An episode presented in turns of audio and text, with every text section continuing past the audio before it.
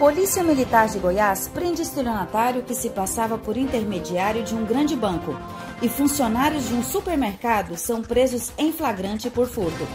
Acompanhe agora no boletim da Polícia Militar de Goiás. Uma equipe de militares do Batalhão de Choque estava em patrulhamento pelo bairro Cardoso, em Aparecida de Goiânia, quando recebeu a denúncia de um estelionatário que se passava por intermediário de um grande banco para realizar registros de financiamento imobiliário.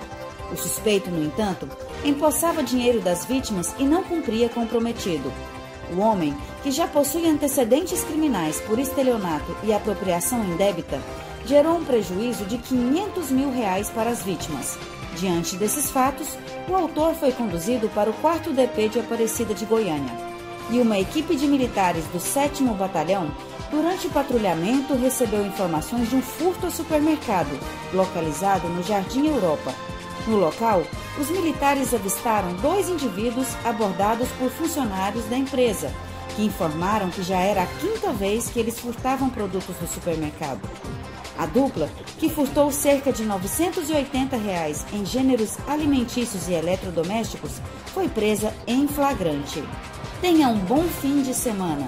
Polícia Militar de Goiás, patrimônio dos goianos.